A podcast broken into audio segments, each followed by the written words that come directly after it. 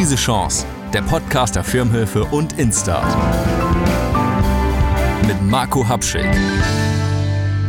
Seid gegrüßt, wir stehen bei Folge 61 von Krise Chance, dem Podcast mit den Themen aus dem Alltag von Solo-Selbstständigen.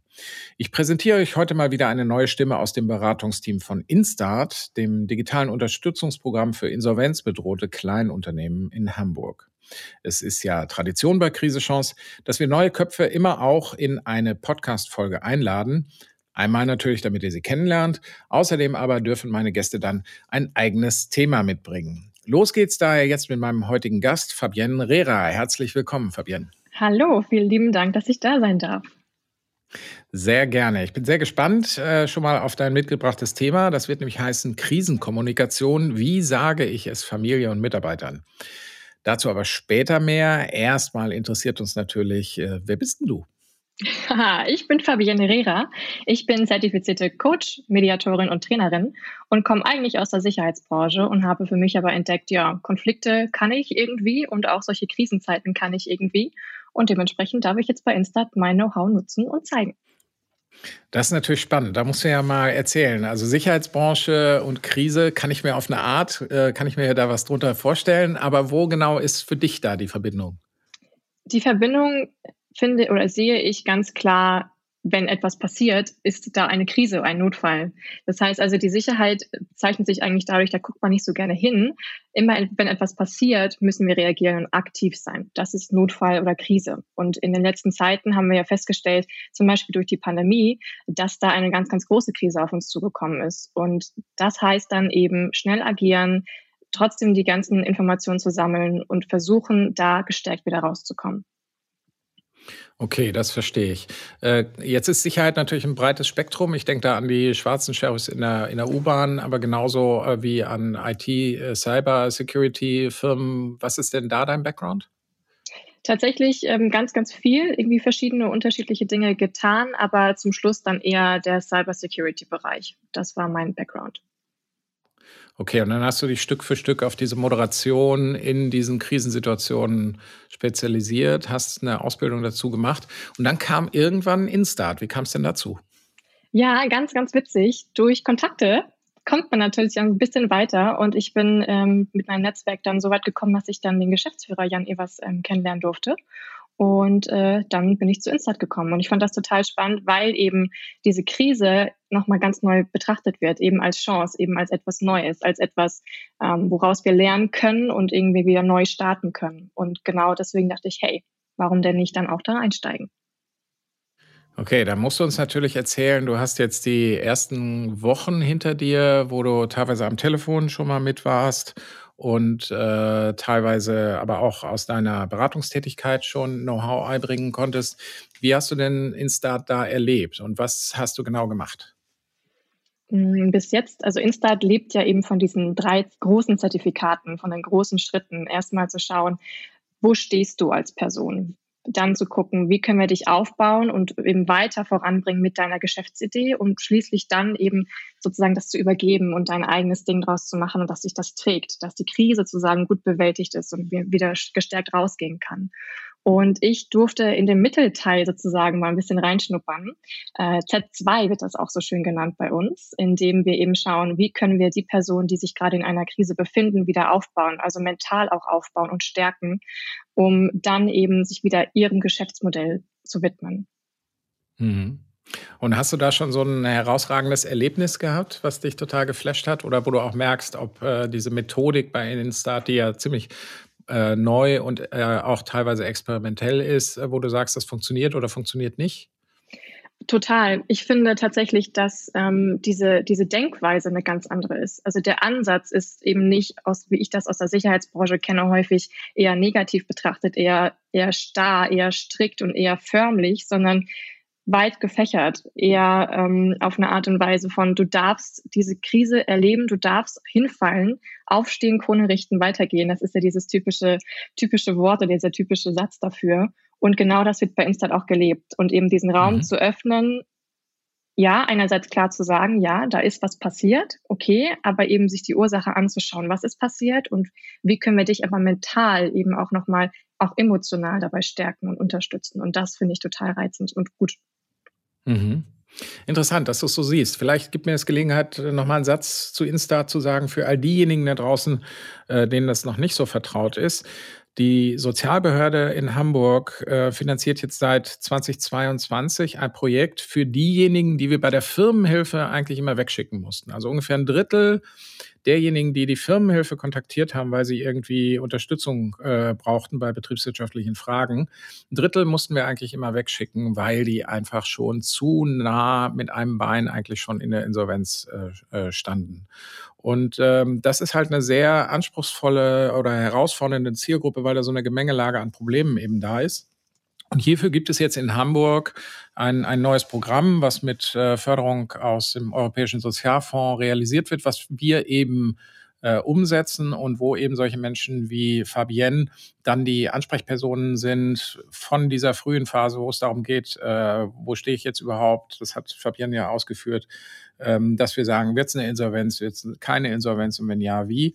Und dass wir dann Stück für Stück versuchen, äh, euch da auch wieder in Richtung eines Neustarts zu begleiten. Und wenn der Neustart nur heißt, okay, ich kann nicht mehr, äh, ich wickel jetzt alles ab und suche mir einen Job, auch das ist ja immerhin ein wirtschaftlicher Neustart.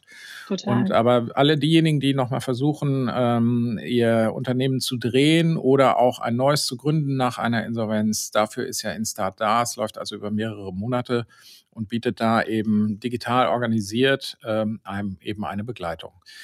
Fabienne, also ein neues Gesicht, eine neue Stimme bei Instart. Und äh, ich freue mich drauf und äh, vielleicht haben wir ja auch noch mal Gelegenheit, äh, da noch mal in ein paar Monaten drauf zu gucken, wie dein weiterer Weg bei Instart war. Ich wünsche dir und uns auf jeden Fall, dass du vielen Leuten da weiterhelfen kannst. Dankeschön. Lass uns mal zu deinem Spezialthema kommen. Du hast ja gesagt, äh, wenn ich schon aus äh, Sicherheit und Krise und Krisenkommunikation komme, dann bringe ich das Thema heute auch mit zu äh, Krise Chance. Ähm, ein bisschen ist es gerade schon angeklungen. Warum genau hast du jetzt dieses Thema dann für heute mitgebracht? Ja, ganz klar, Kommunikation betrifft uns alle. Das heißt, wir sprechen tagtäglich. Das ist unser Mittel, unsere Methode, unser Stil, wie wir eben uns auch ausdrücken möchten und auch wirken wollen.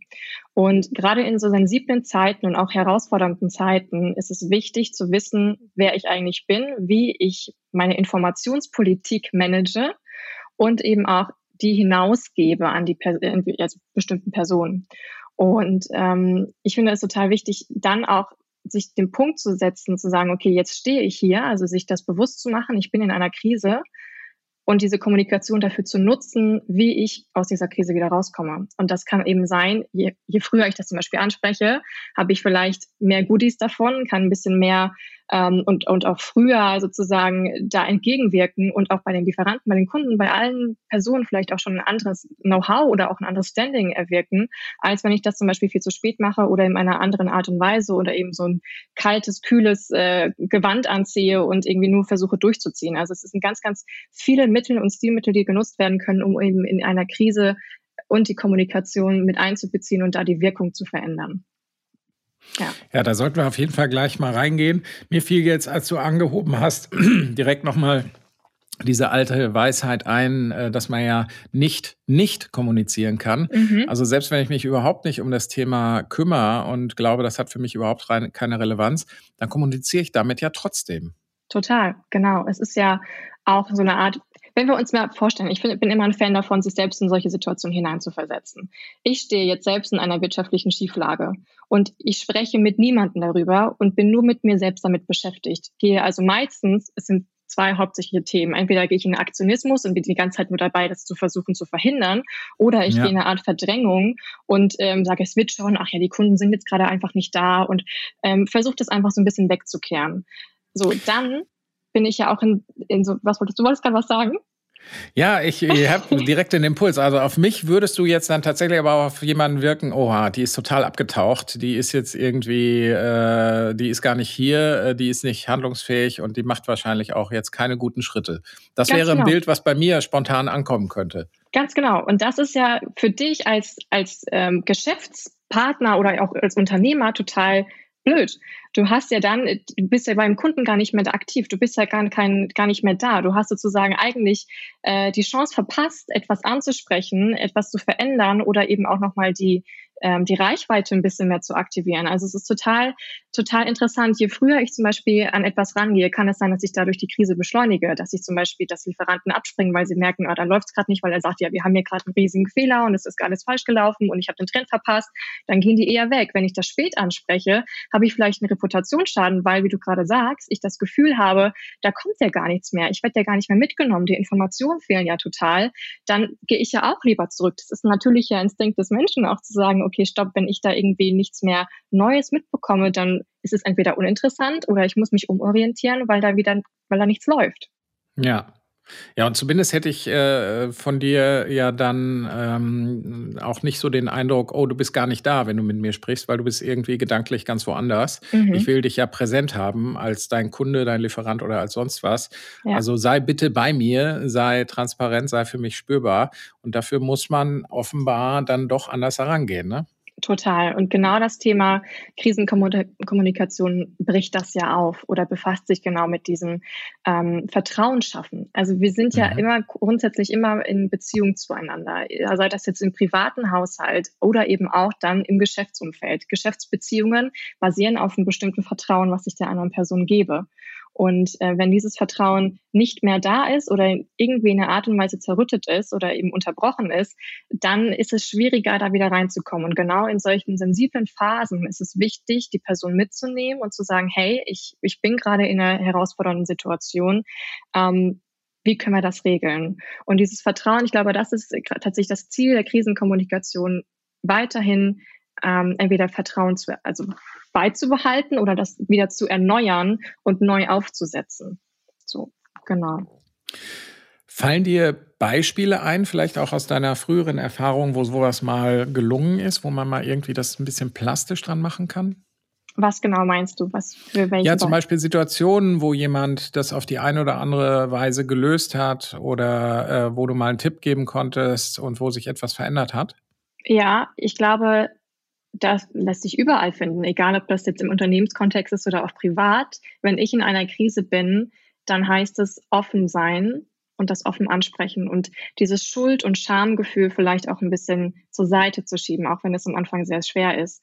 Also ähm, auch zu sagen als Geschäftsführer, ich habe einen Fehler begangen oder ich ähm, habe den Trend übersehen, was ich gerade schon angesprochen habe. Oder eben sich einzugestehen, ey, für mich selbst auch, da ist gerade was schiefgelaufen und ich bin nicht hier die Nummer eins von allen, nur weil ich da oben auf dem Chefsessel gefühlt sitze, sondern diese, diese Nähe zum Mitarbeiter zu finden. Und das hat sich tatsächlich in letzter Zeit, was ich so festgestellt habe oder wo ich den Tipp geben konnte, auch immer bewährt, offen und ehrlich mit den Personen zu sprechen und eben da natürlich immer den Fokus zu, zu finden, irgendwie aufs Positive gerichtet. Ne? Wir möchten uns ja nicht in so einer Negativspirale ähm, befinden irgendwann. Aber ja, die Person zu sehen und auch die Gefühle, meine Gefühle mitteilen zu dürfen, finde ich, ist auch ein ganz, ganz essentieller, essentieller Punkt. Mhm. Ja, das kann durchaus was äh, verändern. Wir haben ja diese Folge jetzt tatsächlich auch genannt, äh, wie sage ich es Familie und Mitarbeitern. Ähm, ja, was mache ich denn? Wie sage ich es denn meiner Familie, wenn ich eine Schieflage habe? Oder meinen Mitarbeitern? Mitarbeiter hast du gerade schon ein bisschen angeschnitten, ja. aber das ist ja, glaube ich, sehr kontextabhängig. Wie ja. gehe ich im Privat damit um? Ja, genau. Also privat ist es natürlich auch die Sache, wem vertraue ich das an?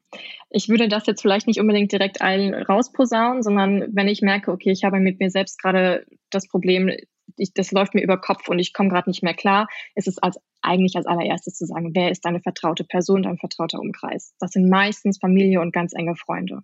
Und da auch dann zu sagen, okay, können wir uns bitte mal an einen Tisch setzen? Ich möchte mit euch sprechen. Und das auch ehrlich anzusprechen und auch vielleicht den, den Vorsatz zu sagen, ich möchte jetzt einfach nur aussprechen und erstmal vielleicht keine Rückmeldung dazu bekommen, sondern ich möchte erstmal, dass ich mich gesehen fühle, das sagen dürfen und die, die Inhalte mitteilen, die für mich wichtig sind. Weil wir müssen uns bewusst werden, ich als Person habe die Hoheitsgewalt über meine Informationen. Und diese Hoheitsgewalt, damit kann ich ganz, ganz viel erreichen, ganz, ganz viel schaffen, aber auch ganz, ganz viel zerstören. Und wenn ich das ausspreche, dann gebe ich diese Hoheitsgewalt ja in einer bestimmten Art und Weise auch wieder ab. Und ähm, das heißt also an einen Tisch setzen und sagen, ich möchte mit euch sprechen. Ähm, gerade wenn das in Familien ist, wenn Personen von dir wirtschaftlich abhängig sind, auch das anzusprechen. Wir haben jetzt eine Krise oder ich befinde mich gerade in einer sehr herausfordernden Situation. Die und die Themen liegen offen. Da und da bin ich gerade dabei, das zu besprechen oder das zu regeln. Was sagst du dazu? Was kannst du mir vielleicht für neue Informationen geben? Gibt es etwas, was du mir mitteilen möchtest? Oder eben auch vielleicht im bestimmten Rahmen zu sagen, ich möchte dazu jetzt erstmal keine Rückmeldung haben. Das darf man auch sagen. Man darf eine ganz, ganz klare Grenze setzen und das aussprechen. Das fand ich auch gerade einen äh, spannenden Aspekt dabei. Also es klingt ja danach, dass es auch da mal wieder, das haben wir ja ganz oft in, in Krise Chance bei ganz verschiedenen Themen, wichtig ist, auch einen Rahmen zu setzen, also Spiel, eine Spielregel vorzugeben. Dass ja. man also wirklich offen sagt, ich will mich jetzt einfach nur mal auskotzen, äh, haltet euch erstmal mit Ratschlägen zurück, ich kann die gerade sowieso nicht verarbeiten. Dann ist für alle am Tisch klar, worum es geht. Ja, ganz genau. Und Ratschläge sind auch Schläge das ist ganz häufig, wird das so vergessen. Darf ich dir mal einen mhm. Ratschlag geben? Oder wir sind auch, finde ich, in unserer Gesellschaft ist das so, dass wir ähm, häufig versuchen, schnell zu helfen, damit da allen wieder gut geht und dass alle wieder happy sind. Man darf auch mal das Gefühl fühlen und man darf eben auch mal dieses Thema, was schwer vielleicht dann im Raum lastet, erstmal sein lassen, um dann damit wieder weiter zu arbeiten.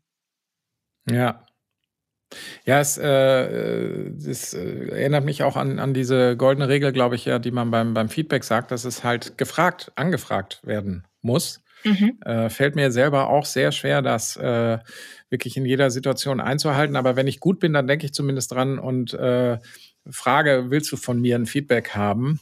Genau. Äh, also soweit bin ich da mittlerweile auch, weil mir das, glaube ich, durchaus bewusst ist und auch ganz oft äh, selber passiert ist, dass man halt mit irgendwelchen Ratschlägen eigentlich komplett daneben liegt und die Leute eigentlich nur noch mehr ins Unglück stürzt, ja. weil es in dem Moment gar nicht Thema ist. Ja, ganz genau.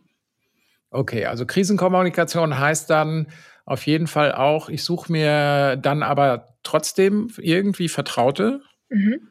äh, lege die Spielregel fest, äh, was jetzt passiert und dann lege ich erstmal meine Karten auf den Tisch. Genau.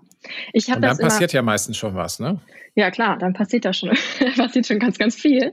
Bei jedem passiert ganz viel. Ich habe das aber immer so kategorisiert in ähm, so eine gibt auch so Kommunikationsketten. Ja? Also erstmal die Kommunikation mit mir selbst, dann die Kommunikation mit meinen engsten Vertrauten und dann eben die Kommunikation, die sich sozusagen ausweitet in meinen Kreisen. Ja? Und das passiert natürlich ganz viel. Da können Reaktionen hochkommen, die können sich positiv ausschlagen, dass man sagt, okay, wir schaffen das, also gerade im Unternehmenskontext, bei den Mitarbeitern, ähm, vielleicht sogar auch, okay, dann, dann, dann reißen wir das Rad sozusagen wieder um und äh, wir versuchen das komplett neu zu gestalten. Ich habe neue Ideen, vielleicht können wir das so und so umsetzen. Also es kommen ganz neue Strukturen Strukturen und Strategien zustande. Genauso kann es aber eben auch passieren, dass in solchen Situationen, wenn wir uns wieder in die Mitarbeiter vielleicht hineinfühlen und wir selbst ja auch in einer Art Zugzwang und Angstlage sind, ähm, zu sagen, ja, da ist Wut, da ist Trauer, da ist Angst, da ist Enttäuschung. Und wie können wir eben auch diese Gefühle auffangen? Und äh, das ist ein ganz, ganz schmaler Grad zwischen Ernst der Lage verdeutlichen um, aber andererseits eben auch diesen, ich sag mal, Unternehmergeist und, und Verbesserungswille bei den Personen wieder aufzufangen und aufzufrischen, dass da wieder eine Aktion entsteht. Welche Erfahrung machst du denn jetzt in deinen ersten Wochen schon da bei Instart? Wie wird ein Instart in diesem Zusammenhang genutzt? Sind wir da auch so der Mülleimer der Nation oder, oder was, was passiert in diesen Gesprächen? Was passiert? Mm, Finde ich ganz süß gesagt, Mülleimer der Nation. Ähm, ich, so wie ich das wahrgenommen habe, klar, es, es gibt auch einen kleinen Mülleimer, der darf auch sein, mhm. aber grundsätzlich. Der darf auch sein, ja. Genau. Äh, grundsätzlich ähm, ist Krise und eben auch dann bei Instad, wie sie behandelt wird, etwas, wo wir schnell raus wollen und eben, mhm. dass wir sie bewältigen wollen. Und das bedeutet eben mit klaren Zielen und klaren Strategien, aber auch einer klaren Kommunikation voranzugehen. Das heißt, so wie ich das wahrgenommen bei Insta, das finde ich auch ganz gut, wir nehmen die Person wahr, wir fangen sie in einer Art und Weise auch auf, ähm, aber immer mit dem Hinblick auf, wo willst du hin, was brauchst du dafür und wie können wir dich unterstützen. Mhm. Also Instat ist dann Teil dieses inneren Kreises, also äh, wen habe ich um mich, wo kann ich erstmal ähm, äh, was loswerden. Und dann ist aber tatsächlich ja die Aufgabe, wo muss ich noch was kommunizieren? Und lass uns mal da nochmal drauf zurückkommen. Also jetzt habe ich mich mit mir selber geklärt und habe so mein inneres Umfeld und vielleicht sogar euch bei Instart jetzt eingeweiht. Jetzt ist so der erste emotionale Überdruck vielleicht erstmal ein bisschen raus. Mhm. Aber wo muss ich jetzt noch kommunizieren und wann? Also genau, erster emotionaler Druck bei Familie, engen Freunden ist weg. Dann, wenn wir Mitarbeiter haben, auf jeden Fall die Mitarbeiter. Das kommt darauf an, je mhm. nachdem, wie groß ist unser Unternehmen, wie ist es aufgebaut, geht man auch wieder vom engen zum nicht so engen weiter. Aber immer im Hinterkopf behalten, stetiger Informationsfluss, weil wir möchten ja niemanden irgendwie außer Acht lassen. Und ähm, es ist einfach wichtig, dass wir da den Draht zu den Mitarbeitern oder zu den entsprechenden Personen halten. Dann natürlich geht das weiter an externe Kommunikation, also wie zum Beispiel die Banken, äh, den Steuerberater, Finanzamt, ähm, bis hin zu Lieferanten und eben auch den Kunden. Mhm. Ein Tipp, den ich da vielleicht aus, aus unserer Erfahrung noch äh, beisteuern kann, wenn wir ja jetzt schon über Krisenkommunikation sprechen, ähm, da ist es schon sinnvoll, dass man sich so ein kleines Paket zurechtlegt an äh, Sprachregeln, an Sätzen und die sind dann eigentlich wie so eine Zwiebel. Was ist so der, der engste Kern, den ich am, am, am breitesten streuen kann? Und welche Zusatzinformationen kommen dann für diese unterschiedlichen Zielgruppen hinzu? Was sollte zum Beispiel die Bank wissen? Was sollte mein Team wissen? Was sollten meine Lieferanten wissen? Dazu kann ich mir jeweils ähm, was zurechtlegen, was ich dann aber auch am besten durchhalten sollte. Damit machen wir sehr gute Erfahrungen, dass man das zumindest einmal vorstrukturiert, was man in der Krise in welche Kanäle posaunt. Oder nicht ja. in welche Kanäle, aber an welche Zielgruppen. Ja, auf jeden Fall. Da kann ich gleich auch ergänzen und trotzdem eben die Struktur beizubehalten, die sich immer bewährt hat, gerade in dem Bereich, gerade in dem Bereich der Krisenkommunikation, sind so vier Schritte. Also einmal die Lage erklären, also wie ist der Ist-Zustand, dann ähm, die Ursache zu benennen, also was hat denn zur Krise geführt, weil dadurch wird auch einem erstmal klar, was eigentlich das Problem war oder eben die Herausforderung war. Dann die Gegenmaßnahmen mitzuteilen, also gerade bei Banken eben auch zu sagen, ja, aber ich bin gerade auch dabei, mich in die in die Richtung vorzuentwickeln, habe die und die Sachen schon angeleiert, sage ich jetzt mal, ja, oder die ersten Maßnahmen ergriffen und eben schlussendlich auch die Folgen dann zu besprechen, zu sagen, okay, das könnte, wenn ich jetzt diese Maßnahme ergreife, könnte sich das in diesem dem Maß positiv auswirken. Also auf jeden Fall sich sozusagen Grundgerüst schaffen und trotzdem eine Struktur beizubehalten, ist relativ ja. wichtig. Und immer auch Perspektive geben, ne? Das höre ich genau. da auch raus. Also Kommunikation macht ja dann Sinn, wenn ich sage, es gibt ein Problem, aber es gibt auch äh, eine Richtung, in die der Zug vielleicht fahren kann. Ja, sonst möchtest du vielleicht auch gar nicht mehr fahren. Ne? Wenn du die ganze mhm. Zeit nur in, in dieser dunklen Kammer sitzt oder auch in gar kein, gar kein Licht mehr vor dir hast, dann weißt du auch gar nicht, wohin du fahren sollst. Also ja. dementsprechend für sich auch immer wieder klar zu machen, wo möchte ich auch kommunikativ hin. Ne? Also wie möchte ich auch kommunikativ sozusagen mit der Person sprechen, dass sie mich aber auch da trotzdem in einer gestärkten Position wahrnimmt. Und das schaffst du eben, wie du gerade schon gesagt hast, indem ich mir vorher Ziele setze, das möchte ich ansprechen, das ist relevant, das ähm, muss ich vielleicht nochmal vorher mit jemand anderen besprechen, bevor ich das ansprechen kann. Also es sind ähm, viele kleine Einzelheiten, die da beachtet werden müssen, aber es ist wichtig, dass man weiß, es braucht eine Struktur, eine grobe Struktur, eine grobe Vision, wo ich hin möchte. Ja. Also zumindest würde ich mit dir nicht mitfahren wollen auf Dauer als dein Gesprächspartner, wenn du dich nur ausheulst und mir aber gar keine Perspektive irgendwie aufzeigen kannst, dann ja. wird es irgendwann halt auch nicht mehr produktiv. Und das ist ja das, was wir bei Enstart versuchen, äh, das irgendwie wieder produktiv zu kriegen, irgendwie wieder in Gang zu kriegen und dem Ganzen wieder eine Richtung zu geben. Ähm, lass uns mal auf einen Aspekt kommen, den du auch ja schon mitbekommst. Du bist ja mit unserem Kollegen Wolfgang von Geramp auch hinten in dieser Trainingsphase äh, aktiv. Mhm. Und da gibt's ja auch experimentell und auf Wunsch der Instarter und Instarterinnen gibt's ja auch den Kanal dieser Signal-Gruppe, die, ja. die sich äh, geschaffen haben. Das heißt also, wir versuchen ja in Gruppen auch äh, zu arbeiten. Wir versuchen die da gemeinschaftlich ins, ins Tun zu bekommen. Und ein Weg ist da eben diese Gruppenkommunikation. Wie ja. funktioniert denn Gruppenkommunikation in der Krise und welche Erfahrungen macht ihr da gerade? Oh wow, das sind zwei große Fragen. Äh, Gruppenkommunikation in der Krise grundsätzlich heißt erstmal zu schauen, wer ist wofür, wer hat da irgendwie welche Aufgaben und ähm, ja auch einzusortieren. Also es geht ja erstmal zu, so ein bisschen zu sortieren und sich einfacher die Wege zu bahnen. So, wo kann ich hingehen, um eben dieses Thema anzusprechen? Ähm, in der Form jetzt, wie du es gerade angesprochen hast, bei Instart, in der Z2-Gruppe ist es so, dass, dass das alles Personen sind, die eben gerade kurz vor oder eben in einer Krise stecken, also gerade im Insolvenzbereich und dementsprechend sich ja grundsätzlich gegenseitig stärken und unterstützen wollen.